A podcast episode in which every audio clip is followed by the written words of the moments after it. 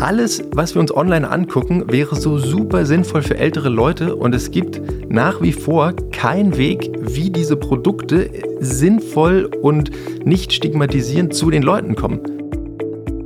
Also jetzt ist bedauerlich, dass die lieben Zuhörer nicht sehen können, dass so deine Augen gerade strahlen. Also ihr Lieben, wenn ihr mal hier sehen könntet, der Paul sitzt hier und seine Augen strahlen richtig, wenn er sagt, dass er noch viel mehr da im Petto hat und das nur die Spitze des Eisberges wäre. Weil es hat sich, die Geschichte hat sich schon geändert von, komm, wir bauen ein eigenes Tablet hin zu, wir bauen eine Softwareplattform. So, und die, wenn du jetzt auf die Suche gehst und zu Instis gehst, könnte ich mir vorstellen, die fragen irgendwann, eigentlich sterben doch eure Zielgruppe bald irgendwann aus. Und diese Angst von, oh nein, wenn Google das jetzt hört, dann werden die das sofort nachbauen und tausend Programmierer draufsetzen und dann sind wir weg vom Fenster. Das muss man wegschieben.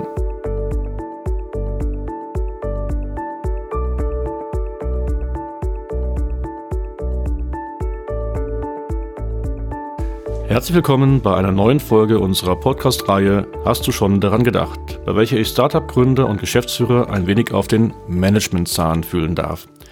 Es geht um die Erfolgsfaktoren der Unternehmen, um die Gründer selbst und um ihre Mitstreiter. Mein Name ist Markus Disselkamp und ich begrüße unseren heutigen Gast, Paul Luno von Nepos. Paul, das Schöne ist, wir duzen uns ja. Äh, legen wir aber direkt los. Kannst du mir mal einen ersten Überblick über dich und deine Firma geben? Wer seid ihr? Was macht ihr und was machst du so in eurem Unternehmen selbst? Ja, gerne. Also ich selber bin Programmierer.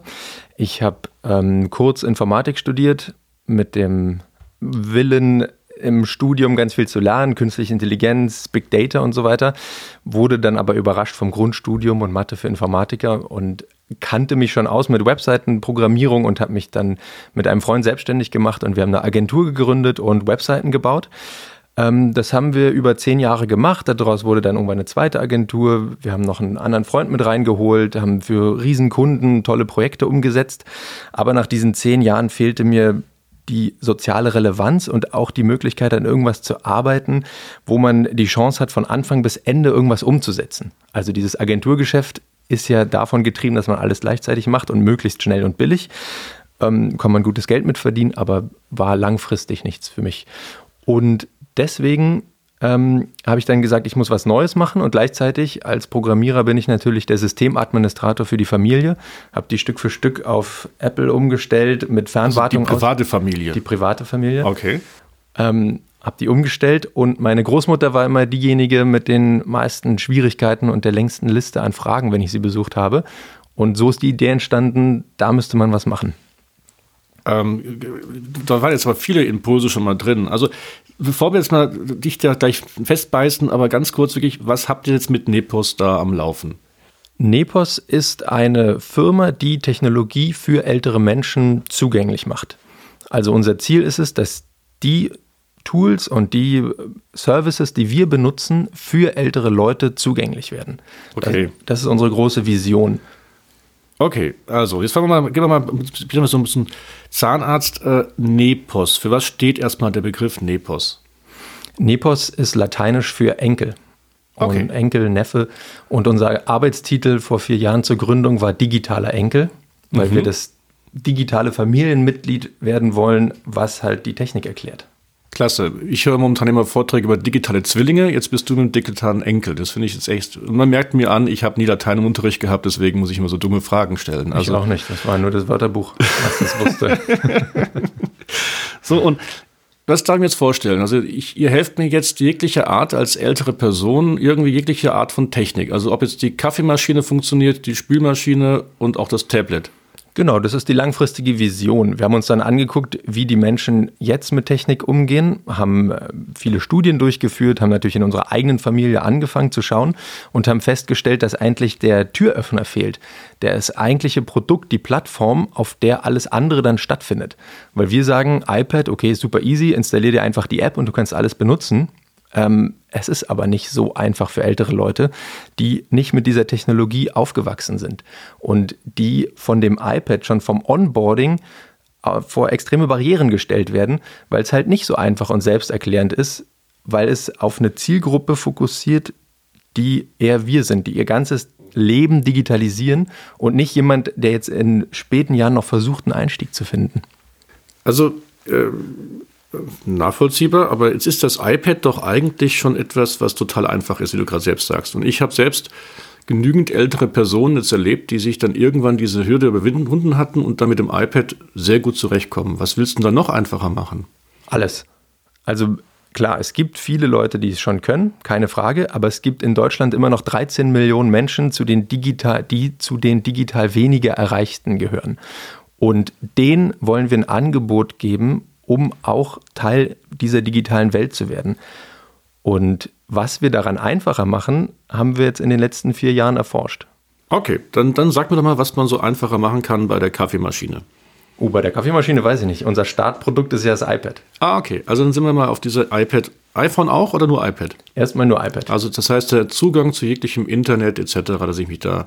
Genau. Und da habt ihr mir jetzt ein neues, ein neues Tablet entwickelt, wo ich dann zukünftig ganz einfach äh, mir nicht Gedanken machen muss, wie ich mein WLAN anschließen kann und meine Passwörter oder wo, wo startet ihr? Genau, wir starten oder wir, wir sind in unserer Forschung von Null angestartet. Wie ist der perfekte Weg von einem, von jemandem, der bisher noch gar keine Berührungspunkte hat, wie kriegt man diese Person in die digitale Welt? Und die kriegt man nicht da rein, indem man so wie ich es gemacht habe, meiner Großmutter dieses Tablet zu schenken und dann zu sagen, komm, wir richten es zusammen ein und allein eine Apple-ID-Passwort festzulegen, wenn du zum ersten Mal bewusst mit einem Touchscreen interagierst und dann sollst du acht Zeichen eingeben, Groß- und Kleinbuchstaben und Zahlen und Sonderzeichen und das zweimal hintereinander, ohne dass du siehst, was du schreibst. Das hat anderthalb Stunden gedauert und danach haben wir gesagt, gut, wir machen jetzt mal eine Pause. Und sie meinte, weißt du, das ist einfach nicht für mich gemacht.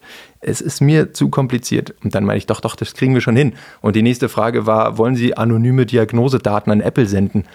Und sie hat gesagt, das, ich will nichts an Apple senden, erst recht nicht meine Diagnosen. Ähm, lass das bitte alles. Und wenn wir uns da nochmal hinstellen und überlegen, was brauchen diese Menschen wirklich und wie ist so ein Onboarding-Prozess, um zu sagen, das wurde für euch gebaut und nicht, damit die Yuppies ununterbrochen ihren Instagram-Account pflegen können und parallel WhatsApp schreiben. Wie sieht das aus? Und dafür haben wir die perfekte Lösung gebaut. Gut, aber jetzt nochmal Schritt zurück. Das ist jetzt eine Hardware-Lösung oder eine Software-Lösung?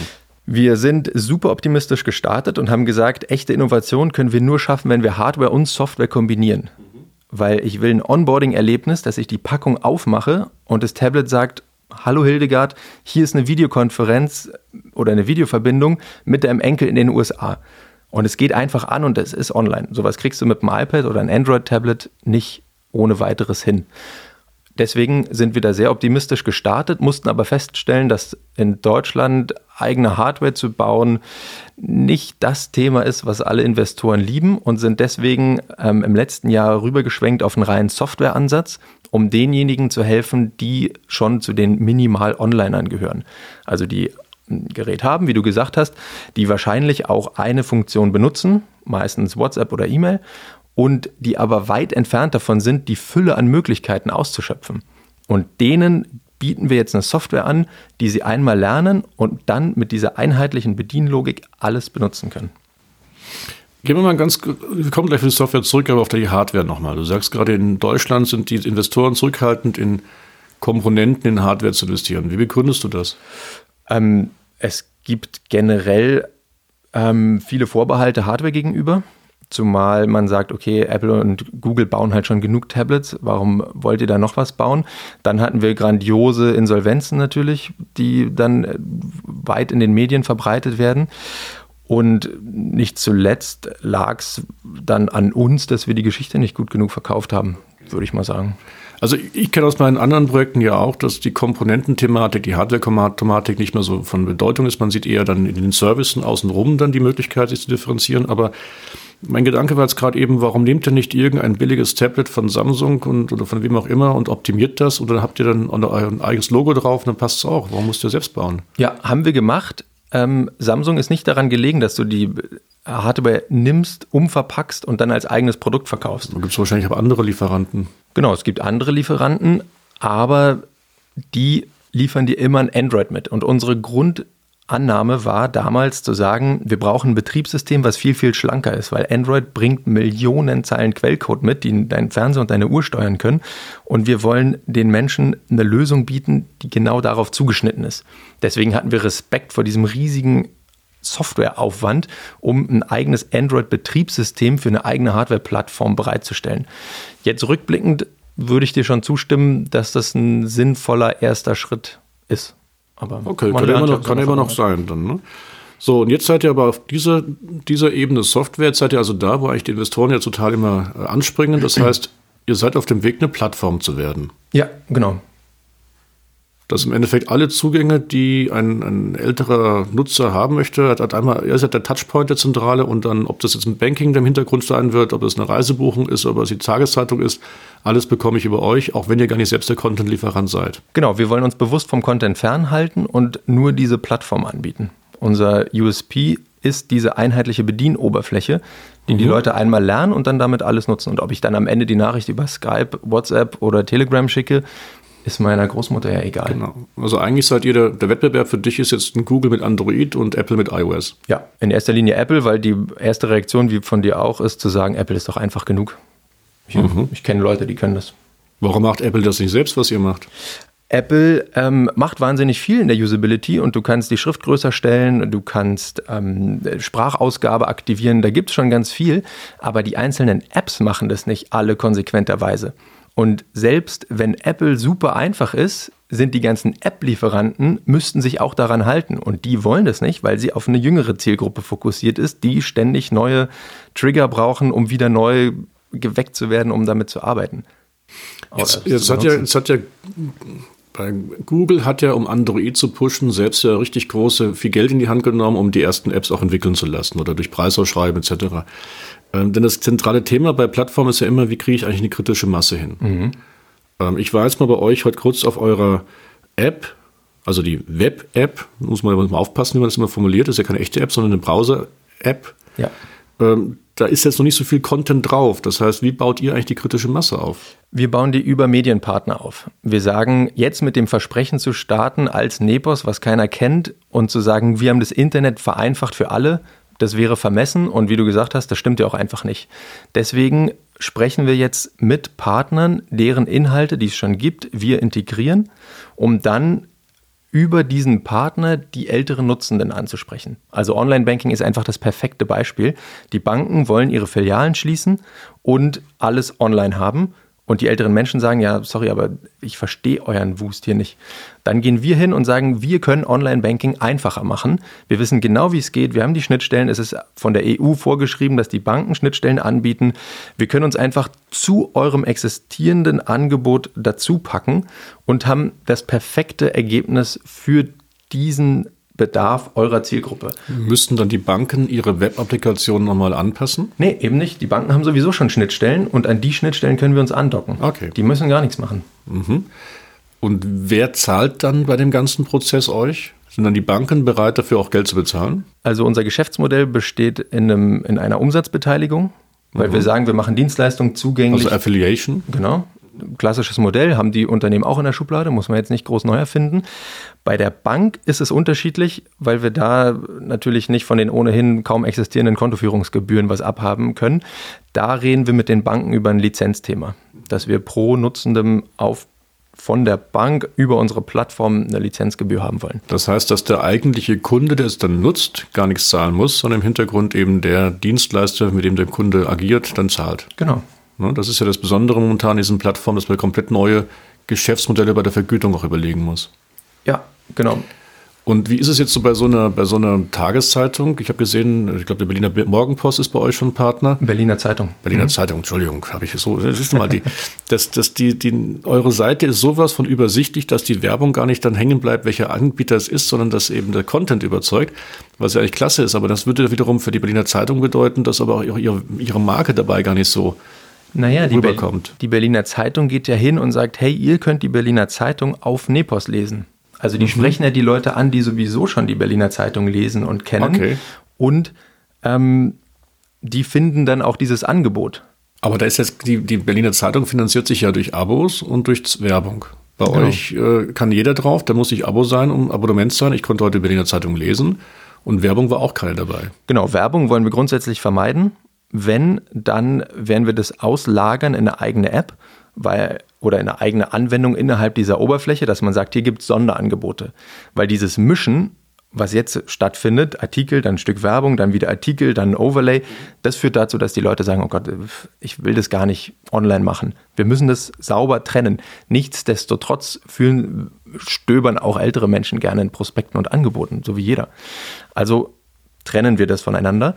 Und was du jetzt online sehen kannst, ist die Spitze des Eisberges. Natürlich sind da viele Pläne für Digital-Abo, für Coupons, dass wenn deine Printausgabe nicht geliefert wurde, dass du das dann online da angucken kannst. Also der erste Schritt ist es, diese Plattform hinzustellen, zu zeigen, der, der hat einen Nutzen, die Leute verstehen es und dann können wir uns überlegen, wie wir es monetarisieren.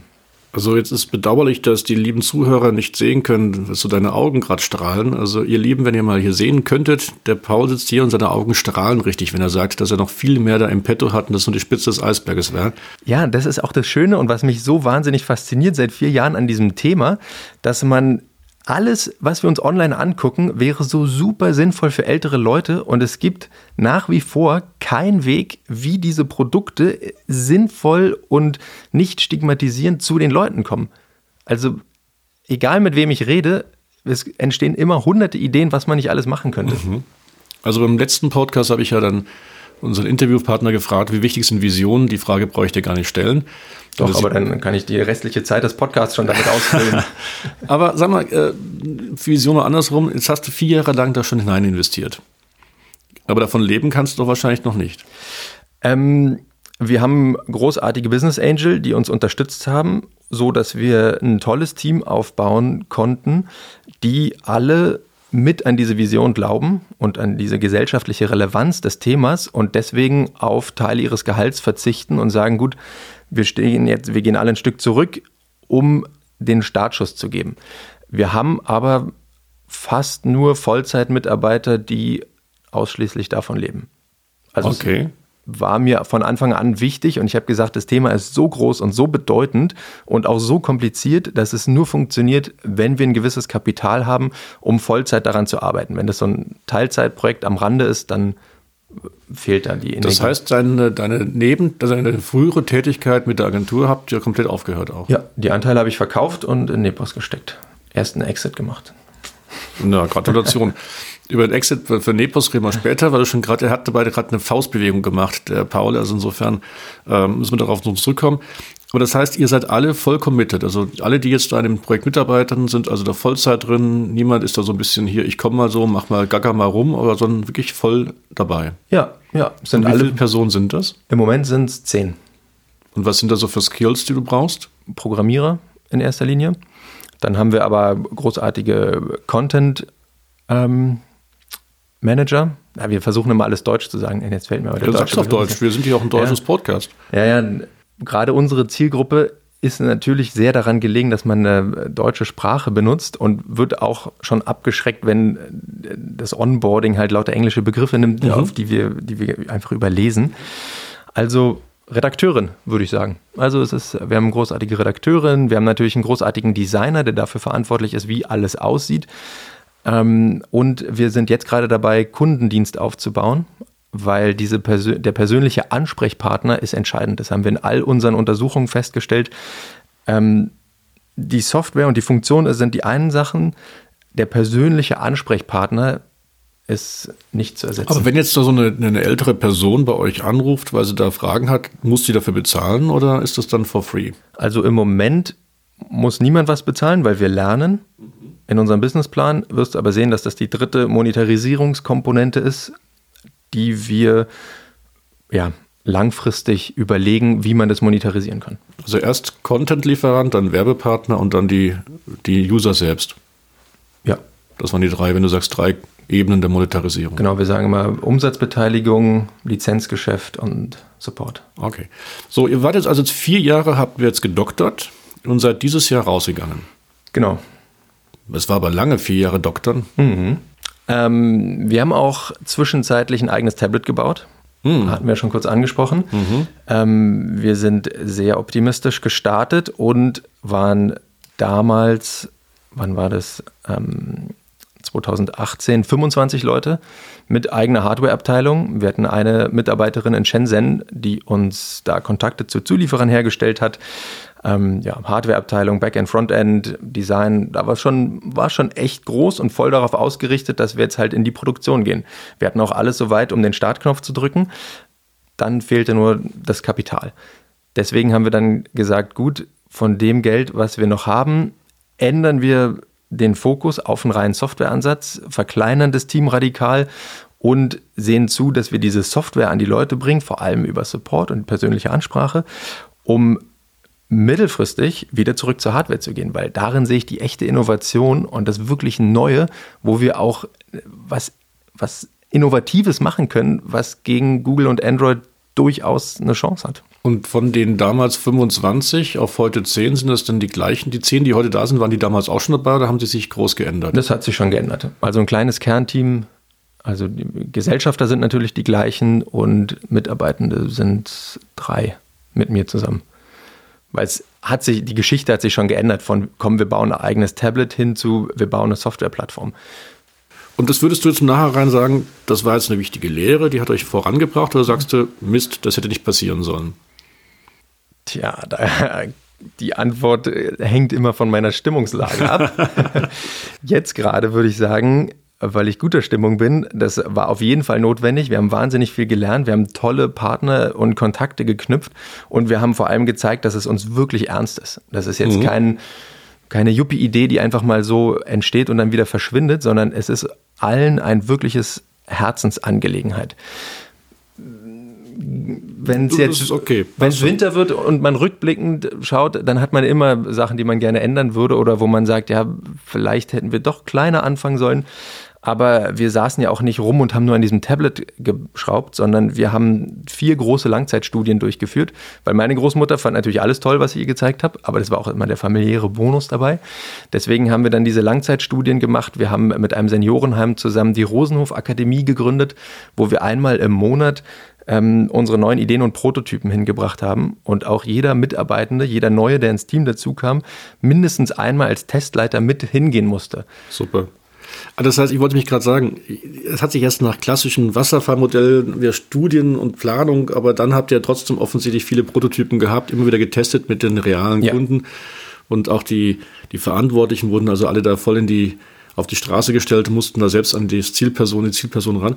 Also ihr arbeitet da schon auch mit MVPs und mit agilen Methoden und dass ihr da auch dementsprechend vorankommen könnt. Ja, auf jeden Fall, ganz wichtig. Okay, also das, das heißt auf gut Deutsch, auch die agilen Methoden helfen einem nicht oder schützen einem nicht vor eventuellen Misserfolgen, aber die Misserfolge gehören dazu und ihr sagt, das ist jetzt passiert, wir haben daraus gelernt, wir ziehen es jetzt trotzdem weiter, wir glauben einfach an unsere Vision, wir glauben an das ganze Paket. Ja, und die Agilität hat es uns ermöglicht, dass wir immer noch da sind.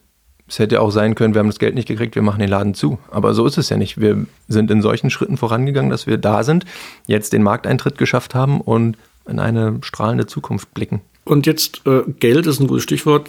Ihr habt ja Investoren. Was sind denn das für Investoren?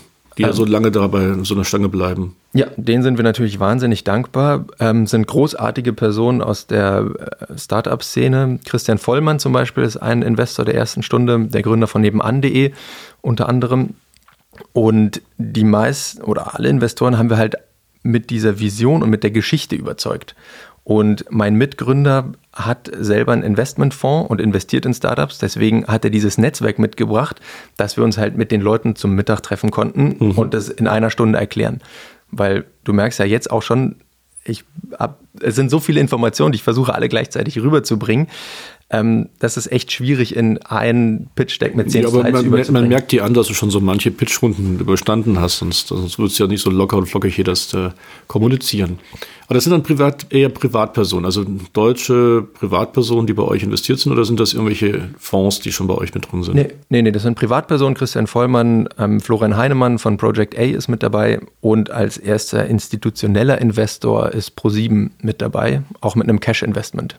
Und was ist das Interesse von Pro7 bei euch?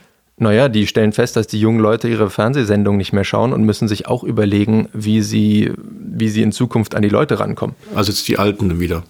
Genau, oder die Leute wie wir, die halt mit Stefan Raab aufgewachsen sind, aber okay. schon seit Jahren kein lineares Fernsehen mehr schauen. Und wir also, werden ja auch irgendwann alt.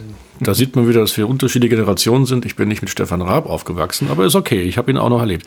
Ähm, sag mal, jetzt eine andere Sache. Also, aber die Zeit, ihr seid momentan der ersten Investorenrunde. Also, ihr habt jetzt Seed Investments durchgeführt oder, oder seid ihr auch schon in der im Market Penetration Runde oder wo auch immer? Also wir sind gestartet mit Wandeldarlehen, um diese Bewertungsthematik ein bisschen wegzuschieben und haben im Sommer 2017 dann die Seed-Runde geschlossen, wo wir diese Darlehen gewandelt haben und nochmal frisches Kapital aufgenommen haben und haben jetzt eine Zwischenfinanzierung abgeschlossen, die es uns ermöglicht, voll auf diesen Softwareansatz zu gehen und den Markteintritt zu realisieren. Und in den nächsten Monaten werden wir dann anfangen, wieder auf die Suche zu gehen. Mhm.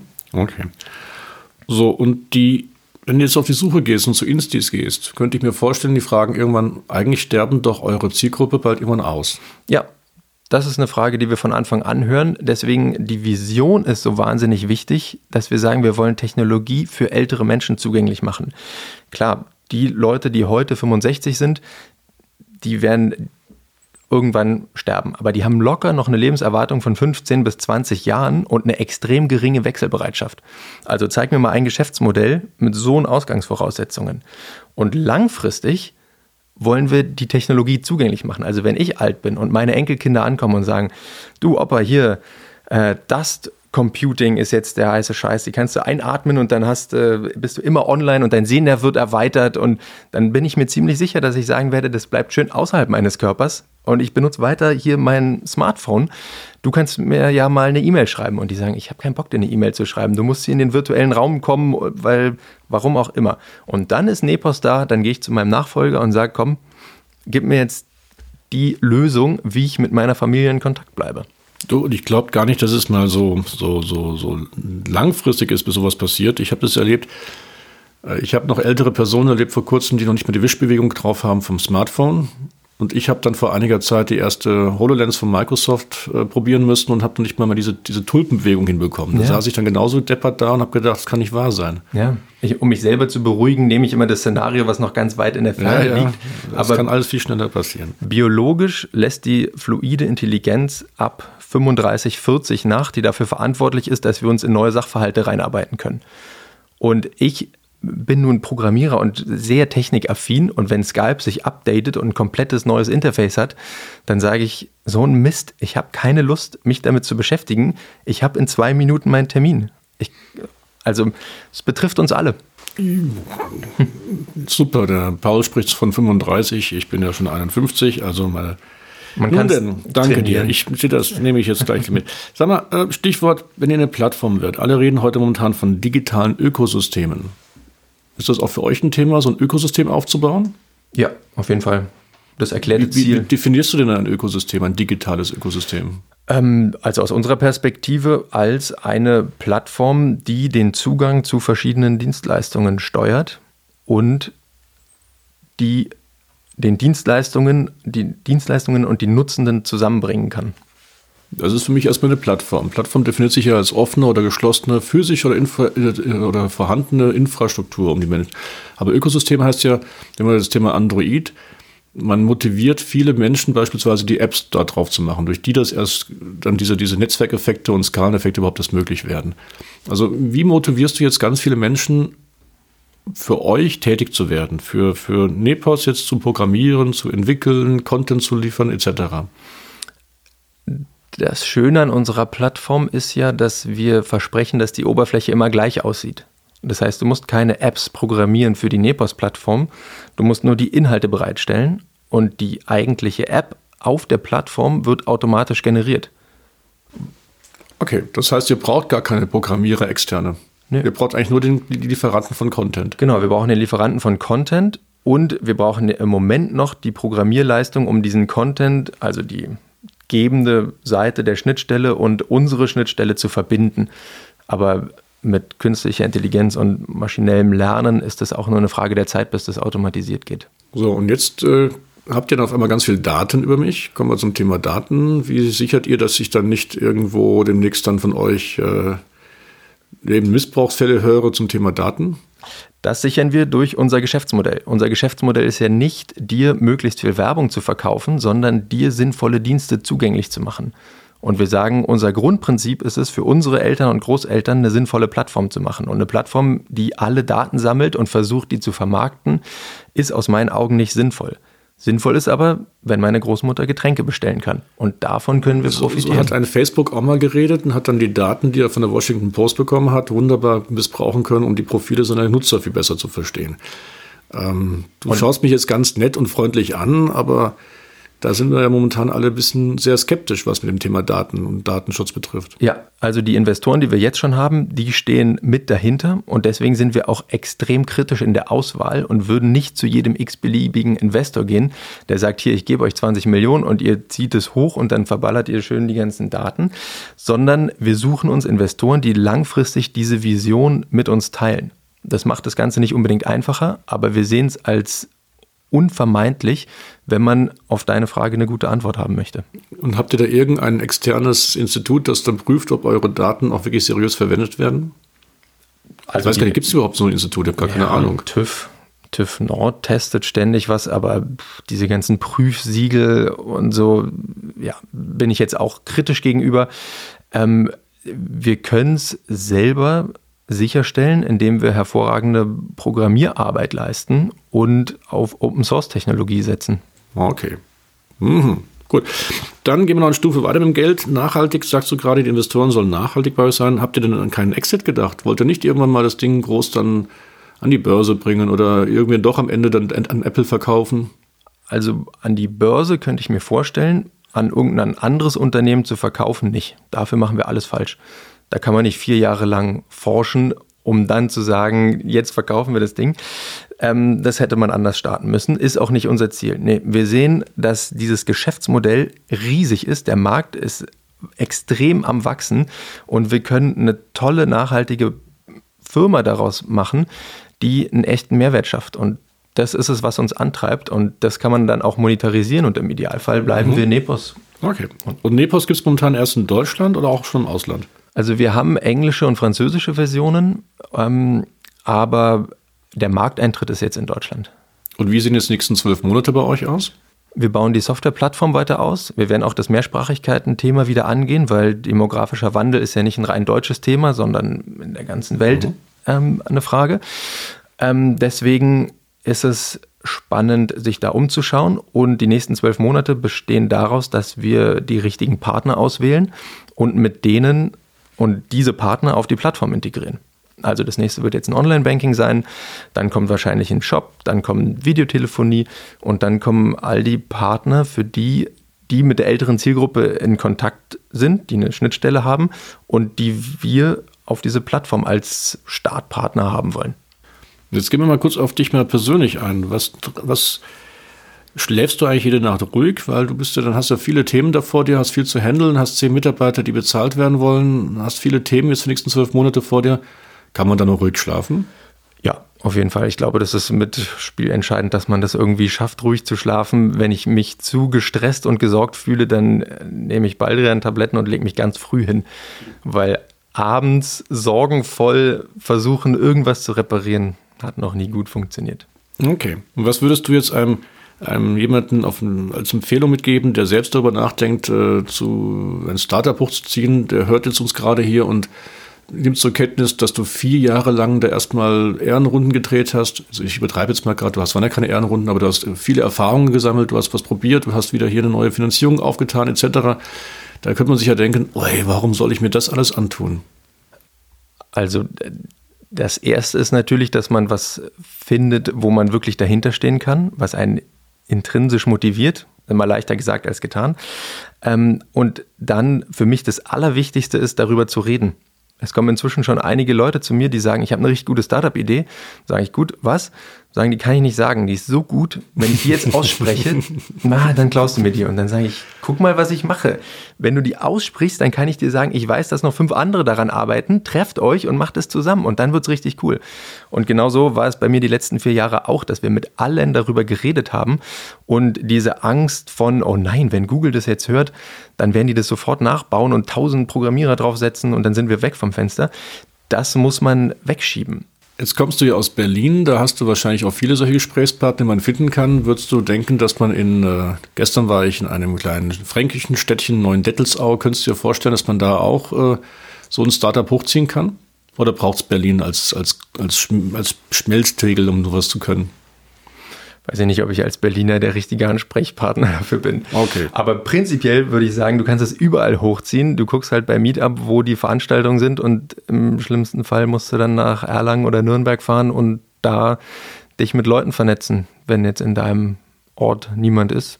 Und ansonsten machst du alles auf Englisch und machst das weltweit. Also da das ist ein Stichwort.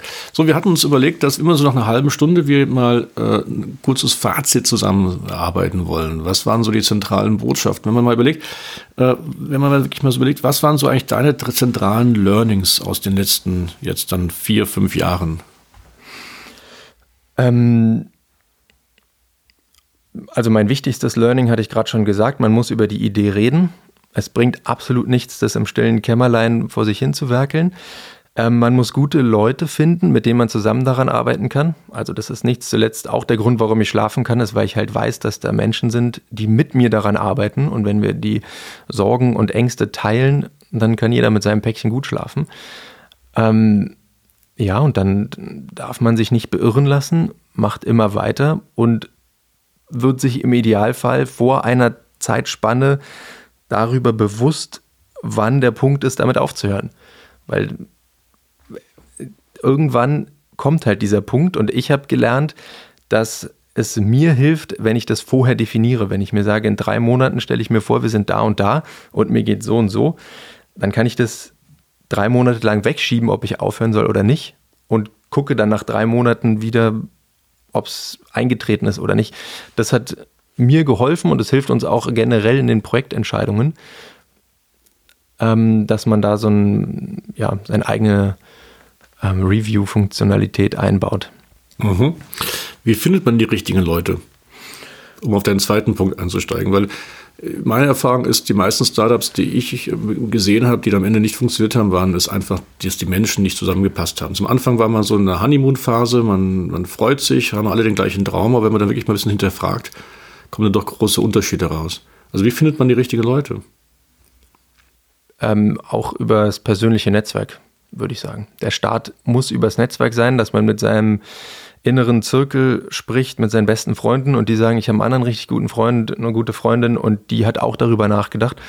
Und so trifft man die und dann macht man sich frühzeitig darüber Gedanken, wie ist es, wenn wir nicht mehr zu dritt am Tisch sitzen, sondern auf einmal zu zehnt und sagen, wir teilen den Tisch jetzt in drei Teile und auf einmal weiß der eine nicht mehr, was der andere macht.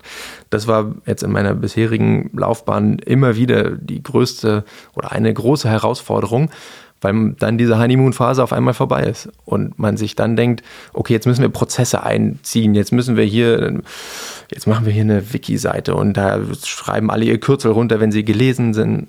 Aber das Meistens ist es zu spät und meistens sind Prozesse auch nicht die richtige Antwort, sondern man kann sich frühzeitig zusammensetzen, schauen, was es gibt und sich dann und dann auch darüber sprechen und einen Coach finden, der einem sagt, das sind Modelle, wie es bei anderen funktioniert und daran orientiert man sich und erfindet nicht alles neu.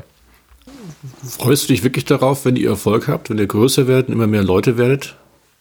Und dann hast du diesen Charme nicht mehr, den du heute gerade geschildert hast, den du heute hast, wo du so einen schnellen, einfachen Weg alles abstimmen kannst, bewegen kannst. Ähm, wir arbeiten jetzt sehr, sehr viel in dem, im Team damit, wie wir uns diese Fähigkeit behalten können. Also mhm. mit Selbstverantwortung, mit sich selbst organisierenden Kreisen.